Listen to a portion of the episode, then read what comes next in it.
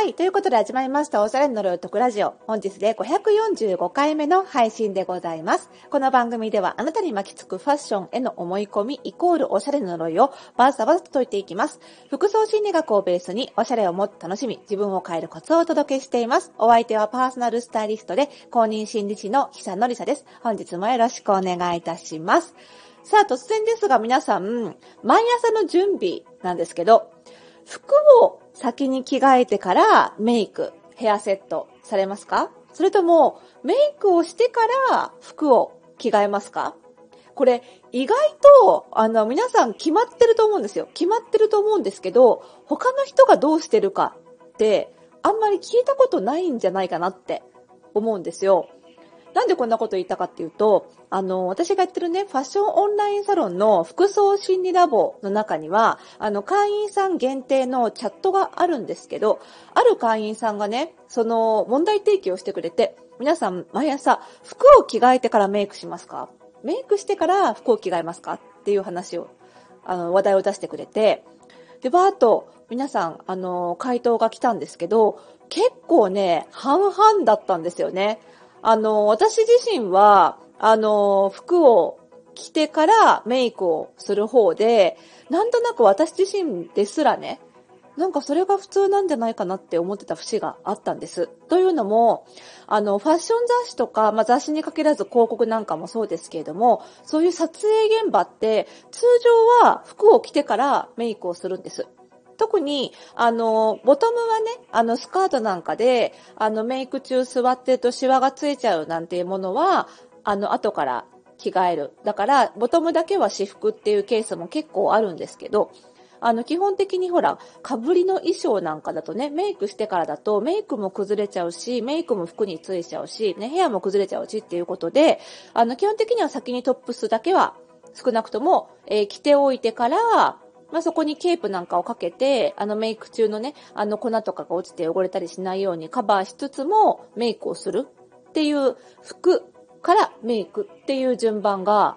ほとんどなんですよ。なので、私自身も何も疑問に思わず、自分のプライベートでも服を先に着てからメイクをするっていう順番にしてたんですよ。でもこれがね、結構半々だったんですね。で、皆さんどうですかね？それぞれの方の、まあ、なぜその理由かっていうのを改めて考えてみて、その理由をね、あの、書いてもらった中で言うと、服を先に着替えてメイクっていう人は、私が今言ったように、撮影現場のね、お話でしたように、その、えっ、ー、と、メイクを服を着替えることで崩したくないとか、まあ、服にね、被った時にメイクをつけたくないからっていう方もいれば、服を先に決めてから、その服に合わせて使うコスメを選ぶ。色とかね、どれぐらいつけるかとかを決めるので、まずは服から決めるっていう意見が大半でした。で、一方で、メイクを先にしてから服を着替えるっていう人も、あの、同じぐらいいらっしゃって、で、そういう方は、あの、メイク中座ってるからやっぱり服にシワをつけたくないとか、あとはメイク中に逆に、その、お粉とかね、顔にはたいてるお粉とか、手についた何かとかを服につけてしまいそうで、メイクで服を汚しそうだから嫌だとか。あとは、その、このコスメが使いたいから、まずそれでメイクをしておいて、それに合わせて服を考えたいからとか、顔がちゃんと出来上がってないと、あの、服を着たところで、その服のコーディネートがいいかどうか判別がつかない、判断ができないから、顔をまず作る。なんていう意見もね、結構ありました。で、これまあどっちもどっちで、どっちも理にかなってるんですよね。だからどっちが、その、メイク、あるいは服のコーディネートが上手くなるっていうものでもないなとは思うんですけれども、でも、この順番って皆さんなんとなく女性は決まっちゃってると思うんですよね。だからある種、この順番を入れ替えるだけでも、その、チャットの方でもね、結構脳トレになりそうなんていう意見もありましたけど、脳トレはもちろんなんですけど、その、コーディネート、服のコーディネートとか、メイクの仕方のマンネリの解消にもなるんじゃないかなっていうふうに私思ったんですよね。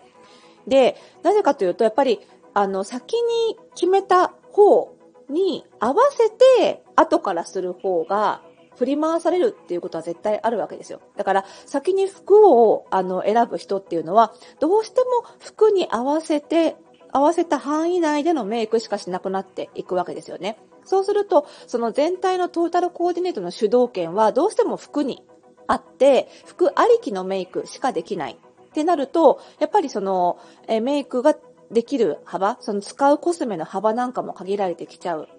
と思うんですよね。で、逆にメイクが先の人は、その使いたいコスメっていうのがあって、それ手動での、それありきの服決め、コーディネート決めってことになりますから、やっぱり服、選べる服の範囲もどうしても狭まってくるでしょうし、ある種、その、えー、華やかな色のコスメとか目立つメイクが好きな方は、どうしてもそれに合わせて服まで華やかにすると、かなりトータルコーディネートうるさくなりますから、多分おそらくその華やかなメイクに合わせて、差し引いた抑えめのファッションコーディネートになりがちだと思うんですよね。その自分がやりがちなメイク、選びがちなコスメによって、服もある程度決まった枠組みになってしまうということが起こると思うんですよね。だからこれ単純に順番を入れ替えるだけで、全く違った論理で、そのコーディネートを決めていくことになるので、あの、ある種、その、自分で新しいことに挑戦しようっていうふうに意気込まなくても、順番を変えるだけで自然に新しいことに挑戦せざるを得なくなるっていう、そういう状況が作れるというふうに思うんですよね。だから、あの、なんかちょっとね、あのーせっかく買ったのに着れてない服があるとか、せっかく買ったのに使えてないコスメがあるけどなんでだろうっていうふうに思ってる方は、単純に朝、その服、メイクっていうこの順番、自分の決まった順番を逆にするだけで、意外とその辺にブレイクスルーが見つかることも結構あるんじゃないかと思いますので、ぜひ試してみるといいんじゃないかと思います。まあ、こういうふうに服とかメイクって、あの、まあ、毎日のことなので、結構決まった枠組みができてきちゃうんですよね。単純にこうなんか、やる順番を変えるみたいな、非常にその簡単なアプローチでも、そのいろんな自分の癖とか、あの、こだわりとか、その思い込みみたいに気づくヒントになったりするので、なんか習慣の順番をちょっと変えてみる。あの、着替えが先かメイクが先かっていうことに限らずね、自分が日頃やってる習慣の順番を変えてみるっていうだけでもね、いろんな気づきがあるんじゃないかと思いますので、えぜひやってみていただきたいなというふうに思うんですよね。で、ちなみに、あのー、パーソナルカラーって、あるんですよね。ご存知の方も多いと思うんですけれども、あの自分の色素に似合う色を選ぶシステムのことですけれども、あのパーソナルカラー診断を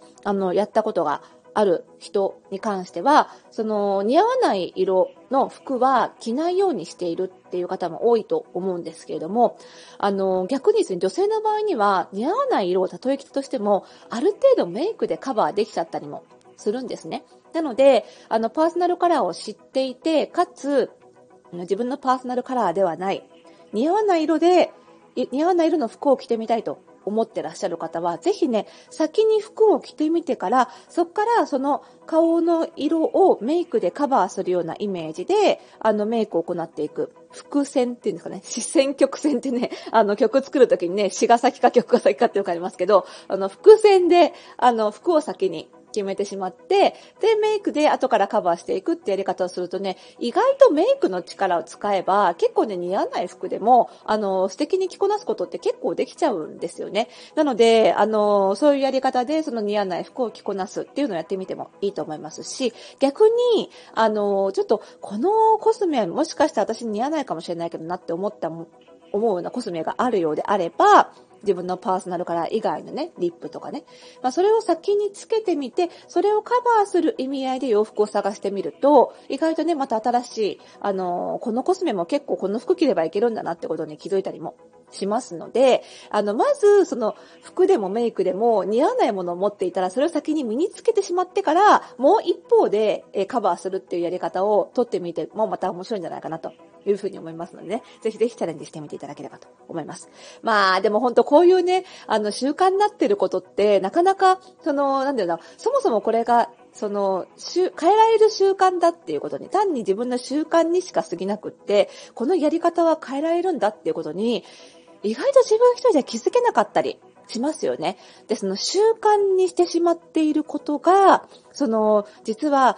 遠回りかもしれないけども、自分の、えー、悩みの原因を作っていたり、あるいは自分の悩みの解決につながることだったりするっていうのも結構あるんですよね。で、習慣を変えることって、新しく何かを買わなきゃいけないとか、何かを特別に長い時間かけて学ばなきゃいけないとか、そういったハードルの高いことでは意外とない。それこそ洋服を先に着替えるか、メイクを先にするかなんて、何のお金もかからずに、明日からやろうと思えばすぐできることですよね。なんかでもそういうことって、あの、やってみたらいいと思うんですよね。何にも損はないので、あの、新しい自分を見つけるために、でも特別な悩みがなくてもやってみたら